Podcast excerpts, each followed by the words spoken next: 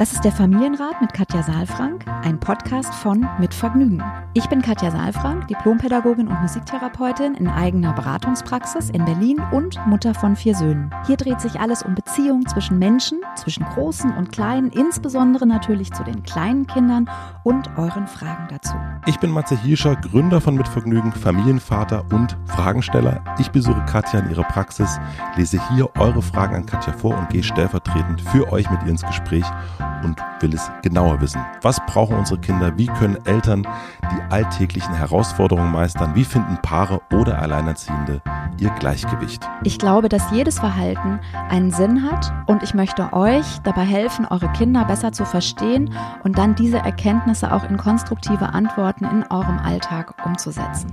Willkommen beim Familienrat Podcast. Hallo, herzlich willkommen. Ihr seid wieder da. Ich bin wieder da. Wir sitzen hier auf dem Sofa und Matze ist auch da. Ich bin auch da. Ich habe dich gerade gefragt, welcher Bezirk ist das eigentlich? Und wir, wir sind uns einig geworden, das ist die Grenze Charlottenburg-Wilmersdorf. Also Richtig. Also hier sendet Genau. die Grenze sozusagen. Hier sendet, wir senden von der vom Grenzgebiet. Vom, vom Grenzgebiet Charlottenburg-Wilmersdorf. Bist du, nee, du hast auch mal woanders gelebt. Das haben wir schon mal, hast du mir ja, schon in mal erzählt. Hessen habe ich Du, gelebt. nee, du genau. hast auch schon mal in Friedrichshain gelebt. Ach so, jetzt hier in Berlin. Ja, Ja. genau. Friedrichshain habe ich auch schon mal gelebt. Ja. Es ist jedes Mal eine, ich lebe ja im Prenzlauer Berg. Man könnte ja sagen, dass die Gegenden so von den Menschen, die da leben, sich ähneln, aber es ist hier wirklich was komplett anderes. Ich finde immer wieder, dass Berlin, also es gibt ja viele Leute, die hier zuhören, die wo ganz anders herkommen, aber es lohnt sich voll, verschiedene Stadtteile zu besuchen. Ja. Das liebe ich, dass ich hier immer herkomme, dass ich hier Total. immer wieder diesen, die Grenze Charlottenburg-Wilmersdorf erkunden kann. Ja, ich bin eine Zeit lang mal mit der U1 immer von äh, der, äh, also von, von der Warschauer Straße bis zum Wittenbergplatz durchgefahren. Und da, da sind wir auch ganz neu hierher gezogen. Das waren so die ersten zwei, drei Jahre. Und es war einfach für mich immer wieder so, ne, ich aus Wiesbaden kommend, eine kleine Stadt gefühlt. Ähm, war das einfach irre, weil es so viele Farben gibt irgendwie, ja, Friedrichshain, dann Kreuzberg durch, Kotti und so weiter. Das sind, es fühlt sich so ganz anders und dann landest du am, am Wittenbergplatz, wo du dann rauskommst und du kannst ja schön oben fahren. Das ist so geil an der ja. U1, ne? Ja, genau. Die U1, da ändert sich die Welt auf jeden Fall. Ich finde es sehr schön, es gibt eine schöne, äh, schöne Textzeile von Element of Crime, eine Band, die ich toll finde, ähm, die sich darüber wundern, dass eine Bahn, die U-Bahn heißt, über oben drüber fährt. Ich weiß, ich kenne die mit äh, Regner, ne? Mit Regner, genau. Liebe ich auch sehr. Hm? Ähm, wir bekommen viele Fragen. Deswegen machen wir das jetzt auch wöchentlich. Und ich habe mich heute wahnsinnig gefreut, oder wir beide haben uns wahnsinnig gefreut, dass uns eine Jugendliche geschrieben hat. Denn normalerweise schreiben uns hier Eltern. Uns hat auch schon mal eine Oma geschrieben, aber das ist die erste Jugendliche, die uns schreibt. Eine Betroffene, Eine Betroffene. sozusagen. Eine Betroffene. Und das fand ich total schön. Deswegen äh, natürlich sofort ausgesucht oder mitgebracht die Frage. Und mich gefragt, ähm, wie oft sitzen denn hier Jugendliche bei dir? Ja, also ähm, die Jugendlichen ist tatsächlich ab und zu so mal auch im Gespräch, dass die mal mitkommen, wenn die Eltern sich nicht den Dialog zutrauen, weil vielleicht zu viel Sanktionen, zu viel Strafen, zu viel ähm, schwierige Beziehungsmuster noch aus der Zeit davor übrig sind, weil man kann ja bis spätestens zur Pubertät äh, erziehen. Danach muss man in die Beziehung gehen und manchmal äh, ja ist es einfach nicht so einfach, dann auch noch mal zu sagen, ähm, wir machen es jetzt noch mal ganz anders. Ich habe neulich, das muss ich jetzt erzählen, eine Mutter gehabt, es war so lustig, die hat gesagt, ich habe ihr Buch Kindheit ohne Strafen eingebunden und umgedreht, das, ähm, weil sie gesagt hat, sonst hat sie schlechte Karten zu Hause, wenn die Jugendlichen das lesen, Stimmt. Kindheit ohne Strafen. Ah. Ja, genau. Also insofern eigentlich Mach sind hier ähm, äh, vor allen Dingen natürlich Eltern und ich sage ja immer, ich brauche die Kinder nicht, ähm, äh, um etwas zu verändern, weil die Kinder für mich eigentlich wie kleine Fische im Wasser sind, die ja natürlich entsprechend der Wassertemperatur und dem, wie das Wasser beschaffen ist, auch Signale zeigen.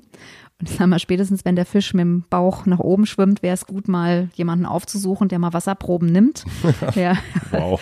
Ja, ich überspitze das so ein bisschen. Ich habe das Bild in meinem Buch, was unsere Kinder brauchen, ganz ausführlich auch nochmal beschrieben, weil ich das so passend finde.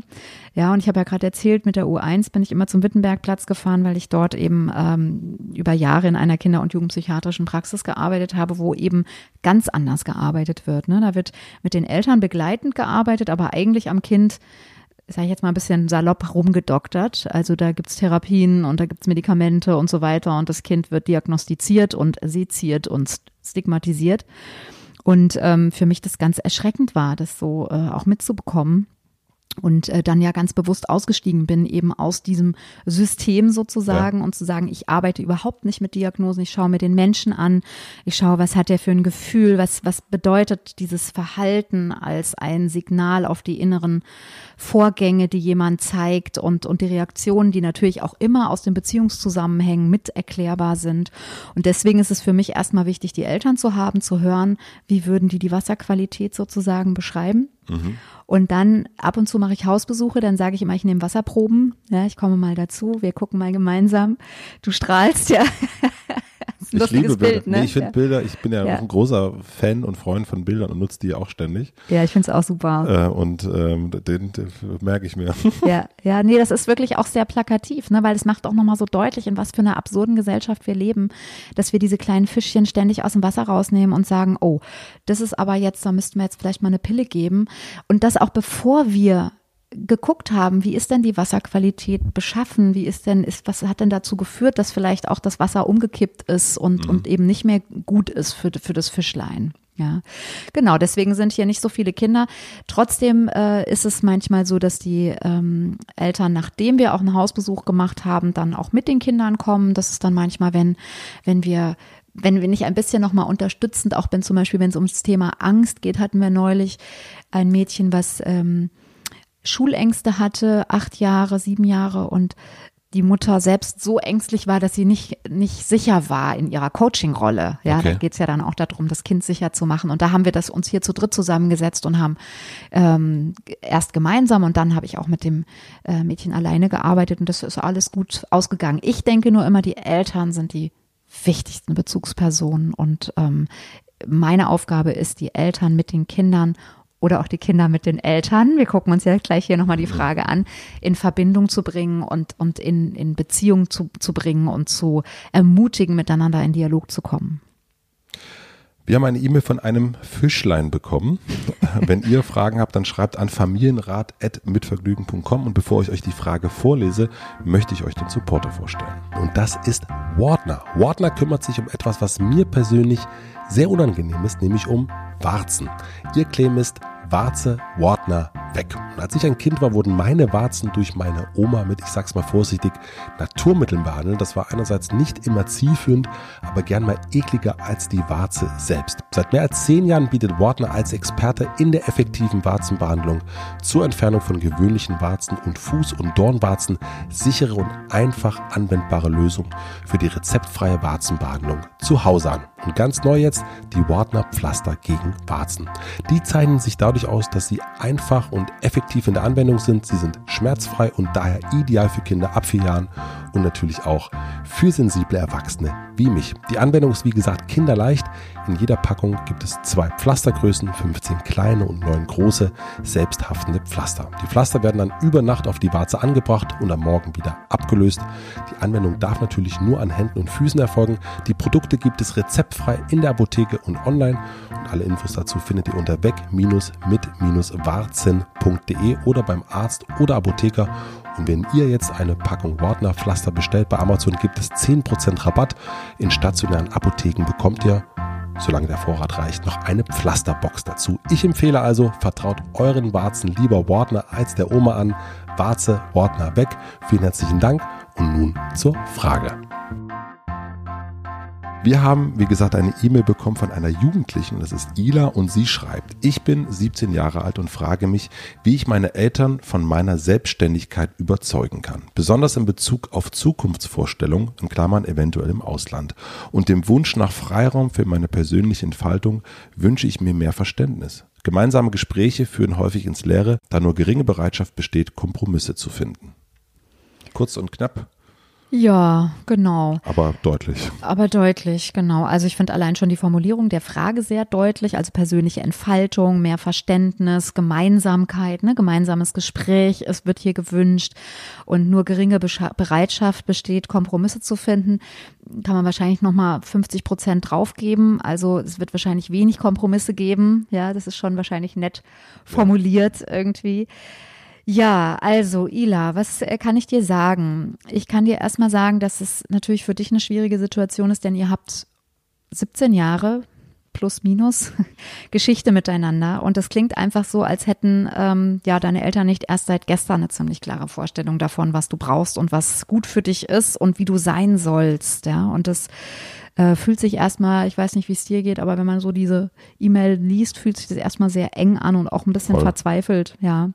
Also wenn man auch ständig dann ähm, die Erwartungen von anderen erfüllen muss, von den Eltern erfüllen muss ähm, und äh, ja, und wenn sich dann auch so das Gefühl verfestigt, wenn das wenn man da nicht folgt oder den Erwartungen entspricht, dann ist man nicht okay, so wie man ist. Ja, das, ähm, also was mich noch interessiert hätte, vielleicht weißt du da was, ähm, ob Ila, ob du Geschwister hast, weil manchmal ist es hilfreich, wenn man Geschwister hat an dieser Stelle, dann gibt es vielleicht jemanden, der schon mal vorgekämpft hat oder man kann sich auch mit Geschwistern mal austauschen. Nee, weiß ich, also stand nichts dazu. Ne? Ja, es hört sich fast so ein bisschen an, als ob ähm, du keine Geschwister hättest, ja.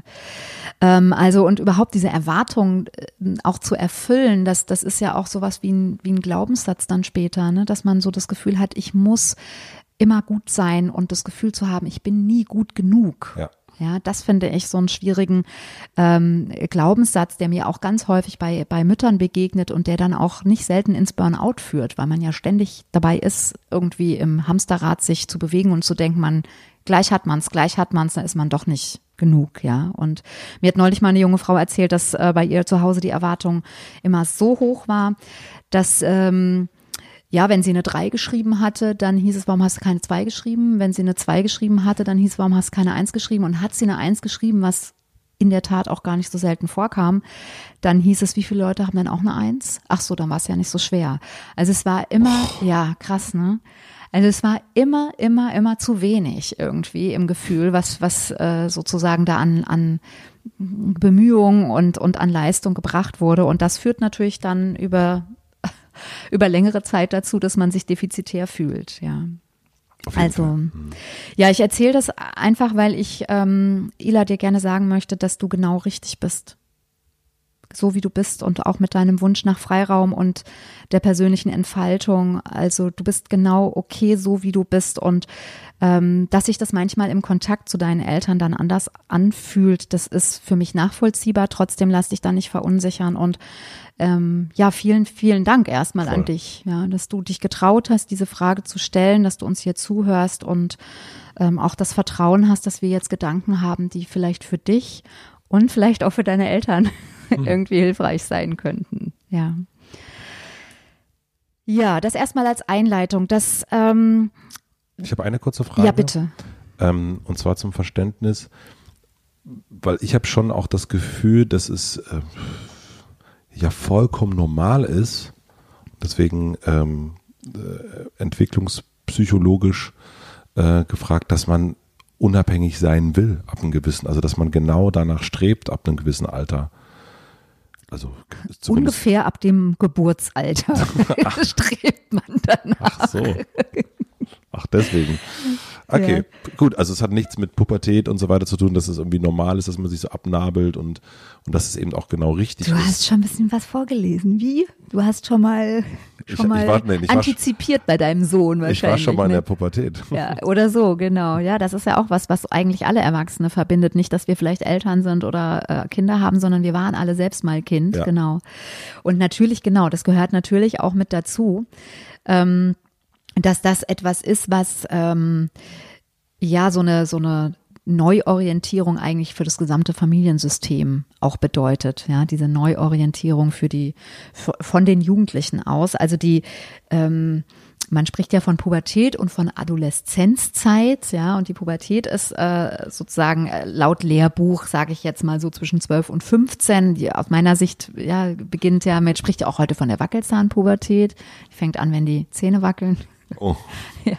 Kommt ja, ja demnächst vor, was? Also sozusagen Schulalter, mit Schulalter, Vorschulalter beginnt das so, ja. Da ist auch schon das Bestreben sozusagen nach der Autonomie, also nach dem, nach der Selbstwirksamkeit, ähm, sich selbst wirksam zu spüren, ganz groß und ist immer noch sehr auch im, im, im Widerstreit, im inneren Widerstreit mit dem äh, Bedürfnis auch verbunden zu sein, ja. Und in der Pubertät äh, ähm, ist es ganz anders. Also da ist es wirklich so, dass die Autonomie, wie du es auch sagst, komplett im Vordergrund steht. Die Ablösung steht im Vordergrund und die Jugendlichen orientieren sich komplett neu auch zu anderen Beziehungen hin. Das ist auf jeden Fall mit einem Punkt. Und je leichter Eltern sich das selbst machen, also indem sie das eben auch tatsächlich wissen, das ist einfach so, wie du sagst, entwicklungspsychologisch ist es belegt, ähm, desto mehr wir das wissen und dem auch ein bisschen Raum und Platz einräumen, uns darauf vorbereiten, darauf einstellen, desto leichter wird das. Ja. Ich wollte zu ähm, Ila nochmal sagen, dass es eigentlich in dieser schwierigen Situation nur drei Möglichkeiten gibt eigentlich. Ja, die erste Möglichkeit ist, dass äh, sie sich anpasst, so, so wie sie es jetzt auch gemacht hat. Das ist mhm. keine schöne Möglichkeit, aber ähm, also sie, du kannst dich so lange anpassen, bis du die wirtschaftlichen Ressourcen, also die finanzielle Unabhängigkeit, wir haben ja gerade schon von Unabhängigkeit und Ablösung und so weiter gesprochen, ähm, dass du die ähm, so lange, ähm, also dass du dich so lange anpasst, bis du die hast, ja. Ähm, was schwierig ist, weil du natürlich viele Bedürfnisse nach hinten stellst und auch viele Erfahrungen nicht machen kannst. Ähm, deswegen ist das nur bedingt gut. Vielleicht ist es auch so ein, so ein Mittelweg, auch nochmal zu gucken, welche Priorität hat man. Und das Zweite ist, was du machen kannst, ist, dass du jetzt richtig dolle rebellierst. Ja, jetzt, ich kenne dich mhm. nicht, ich weiß nicht, was du für ein, für ein Typ bist, ja. Ähm, also das heißt, du gehst ganz stark in die Verweigerung, äh, machst deine Position total klar ähm, und riskierst damit natürlich dann auch, äh, dass die Eltern in ihren Mustern reagieren. Das weiß ich jetzt nicht, ob es dann Sanktionen gibt oder Schimpfe oder keine Ahnung, ähm, ob dann der Haussegen sehr schief hängt. Also der Preis ist natürlich relativ hoch, weil vermutlich gibt es einfach Stress und Ärger. Und die dritte Möglichkeit ist, dass äh, du das machst, was du jetzt machst, nämlich dass du dir Unterstützung holst, dass du ähm, ja, also gibt's auch für, für Jugendliche gibt's auch äh, die Möglichkeit, sich ähm, Beratung zu holen oder eben auch Unterstützung für den Dialog mit den Eltern zu holen. Und das, was wir ja jetzt hier machen können, ist, dass wir so ein bisschen erzählen können mal. Wir haben jetzt gerade schon angefangen, ne? was heißt eigentlich Pubertät? Was heißt eigentlich diese Zeit? Ähm, in, in der du jetzt auch gerade dich befindest mit 16, 17, 18, 19, ich hätte beinahe gesagt 20, 21, 22, mhm. ja, also das sind ja auch Sachen, ähm, ab wann ist man eigentlich aus der Pubertät draußen? Und ab wann steht man im Leben? Das hat ja sehr viel auch mit ähm, biografischen Stationen zu tun, gar nicht so viel nur mit dem Alter. Ja, also, und das ist vielleicht sowas, was wir jetzt anbieten können, dass wir einfach nochmal so gucken, was bedeutet es eigentlich? Und vielleicht schaffst du es ja, dass du deine Eltern dazu bringst, dass sie mit reinhören und vielleicht ein paar Informationen einfach aufnehmen und dann nochmal gucken, wie können sie dann damit umgehen. Oder? Mhm. Ja. Also, das erste, was wir schon gesagt haben, ist, ähm, dass das Autonomiebestreben ganz, ganz doll im Mittelpunkt steht. Ja, was ähm, die tiefgreifendste Veränderung wahrscheinlich auch für dich, Ila, und auch für deine Eltern äh, sein wird, ist, das Bindungsverhalten verändert sich. Also die Bindung zu den Eltern verändert sich so, dass die emotionale Abhängigkeit nicht mehr so stark ist. Ja, also die besteht nur noch wenig oder entfällt auch sozusagen zeitweise erstmal.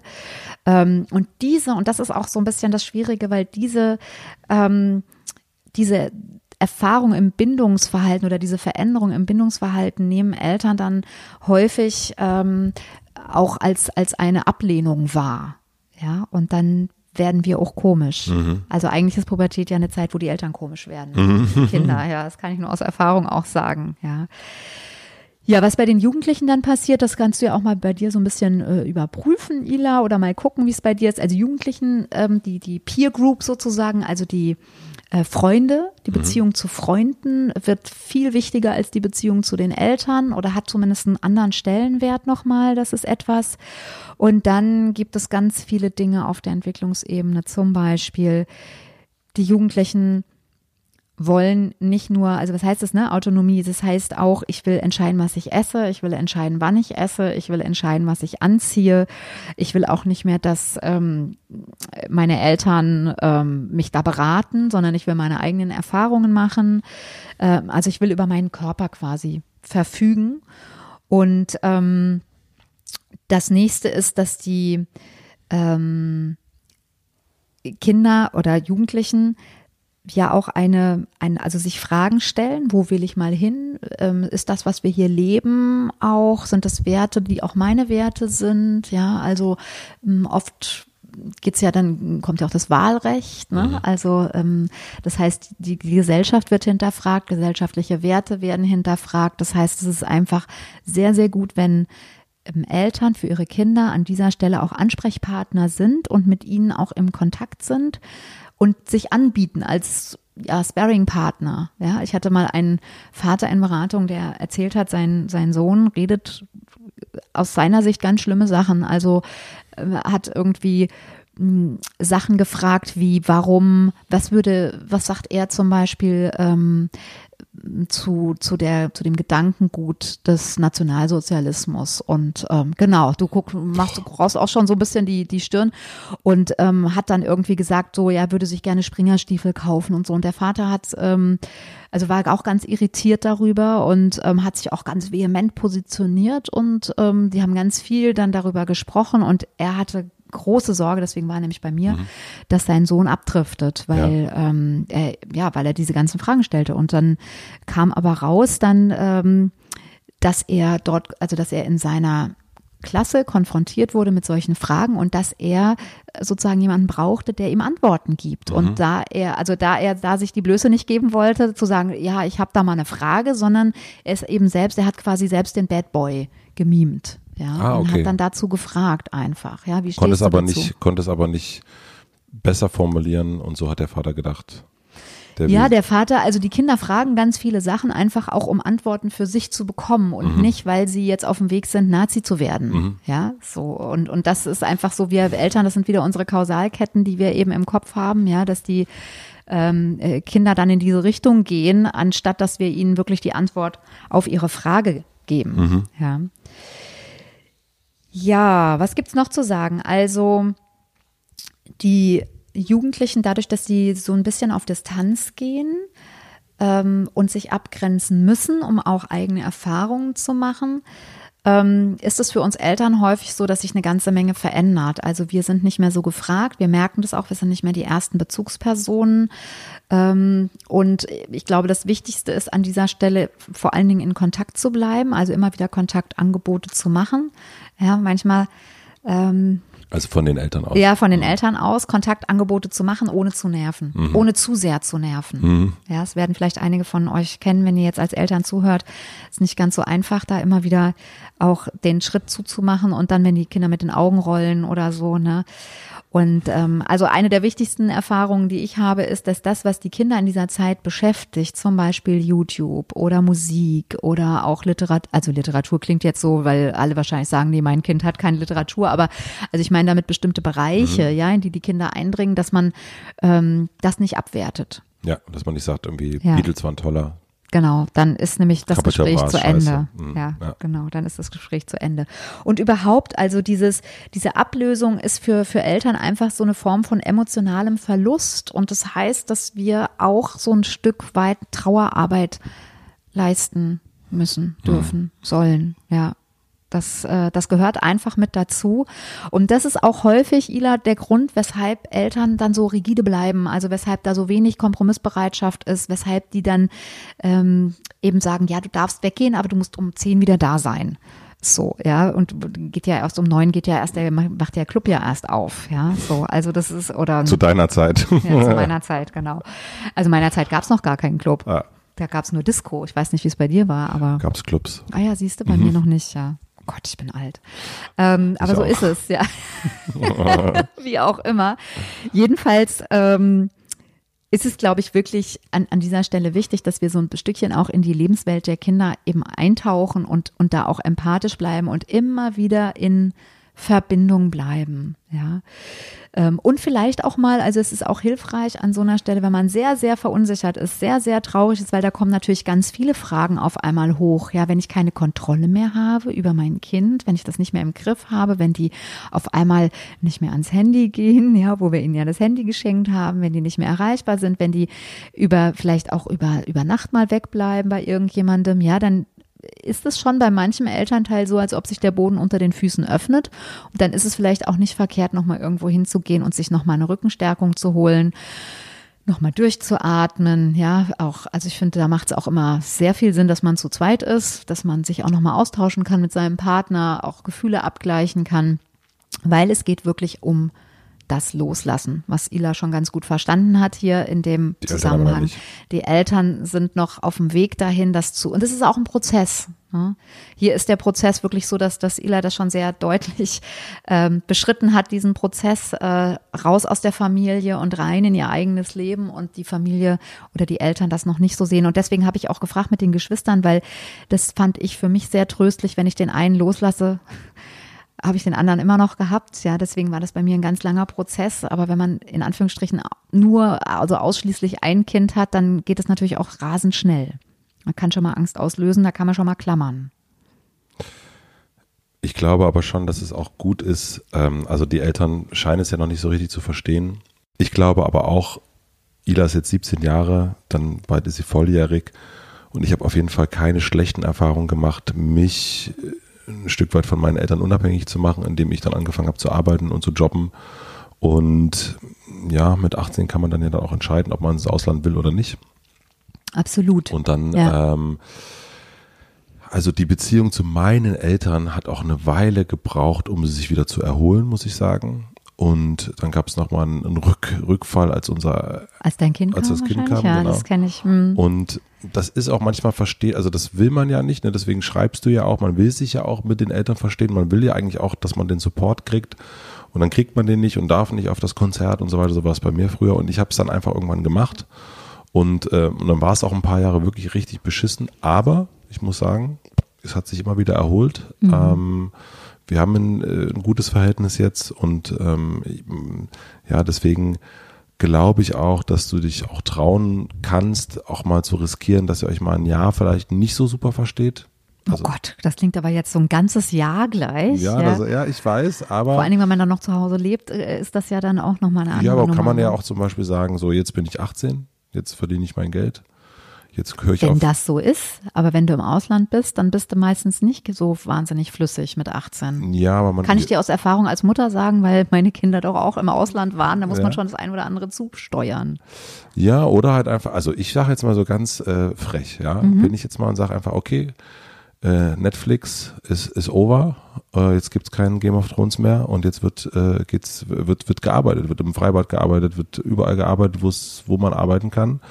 Und äh, nach der Schule wird gearbeitet und wird geguckt, wo man im Sommerferien gibt's auch nicht mehr. Und, und das Abitur macht sich dann auch von alleine oder die Schule, was auch immer. Ja, aber ja. ich glaube, man kann sich schon auch so, ich glaube, man kann auch mehr, also man hat, man glaubt immer, man hat keine Zeit, aber ich glaube, es gibt immer Möglichkeiten, auch mal was so zurückzustellen. Mhm.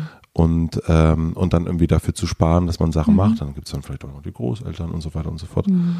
Also ich glaube, man kann auch, man kann sich als Kind auch mehr trauen mhm. als man vielleicht denkt. Und also man hat mehr Möglichkeiten, ja, meinst du, ne? Ja, auf jeden Fall. Mhm. Das glaube ich schon. Und ich finde auch, natürlich ist das immer total doof, wenn man sich auch mal, also man will, ich fand es immer richtig blöd, mich nicht mit meinen Eltern zu verstehen. Ja. Aber es hat mir auch extrem viel Selbstbewusstsein gegeben, irgendwann zu merken, ich kann das auch. Ich schaffe das auch und es, es die, die Berlin-Wohnung finanziert sich von allein.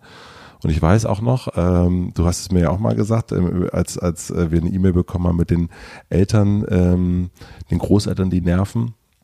Und ich weiß auch noch wie heute, wie ich meine Eltern aus unserer ersten Wohnung dann einfach rausgeschickt mhm. habe und gesagt habe, so, äh, hier nicht. Und das war dann mhm. auch wirklich blöd, aber es hat sich auch erstmal gut angefühlt, mhm. weil ich mhm. konnte die Wohnung dann auch, äh, musste das Geld auch selber verdienen und so weiter und es ging dann auch. Also deswegen, Ila, ähm, also Matze möchte dir Mut machen, auch zu deinen, äh, ja, zu deinen Wünschen und zu deinen Anliegen zu stehen und die auch unabhängig von deinen Eltern durchzubringen. Ich will ja. jetzt gar nicht sagen, durchzusetzen und durchzubringen, nicht aus den Augen zu verlieren Und ähm, ich, also ich äh, denke das auch so. Und ich weiß trotzdem, also in Amerika ist es ja ganz gang und gäbe, dass man da irgendwie äh, Jobs macht, Ja. schon sehr früh auch.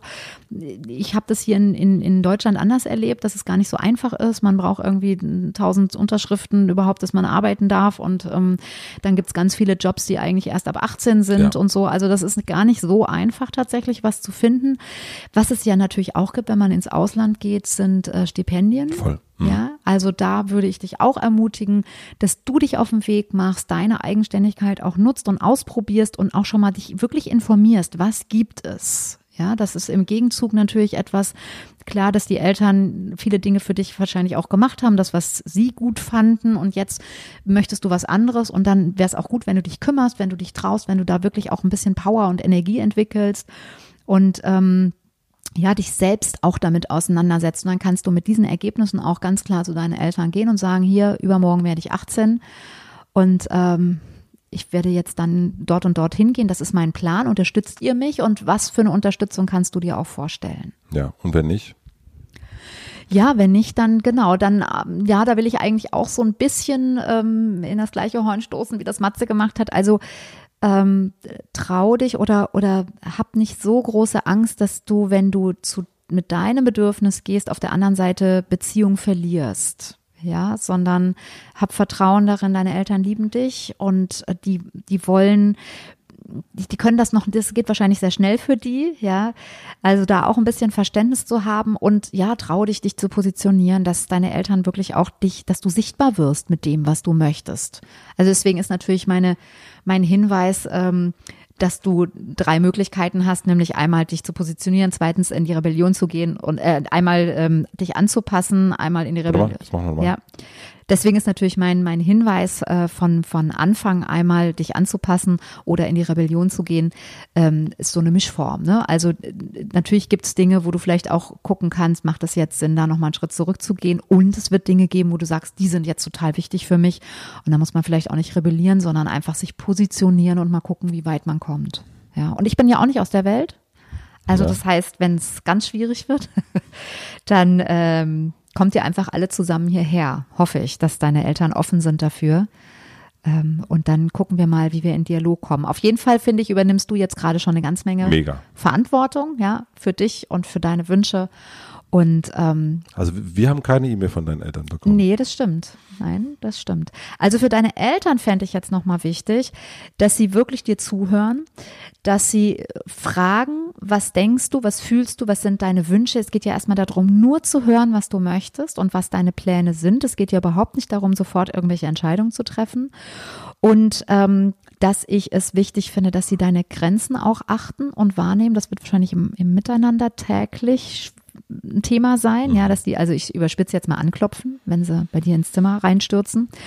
Und das dritte, was ich wichtig finde, ist, dass sie tatsächlich auch für sich nochmal gucken, da ist ein eigener Prozess im Gang, loslassen üben, auch mal gucken, wie traurig fühlt sich das an, wenn jetzt Ila weggehen würde, ins Ausland gehen würde. Ja, haben sie gar nicht auf dem Portfolio vorgesehen, äh, ist, ist, man fühlt sich nicht gut an, ja, neue Wege zu beschreiben und auch nochmal die Form der Unterstützung zu überdenken, weil die sind jetzt eher Coaches. Also du willst wahrscheinlich eher wissen von denen, wie haben die das gemacht? Was würden die gut finden? Was, ähm, äh, also ja, dass sie eher an deiner Seite stehen und nicht dir sagen, was jetzt gut für dich ist. Ich glaube, das ist nochmal ein wichtiger Punkt für deine Eltern.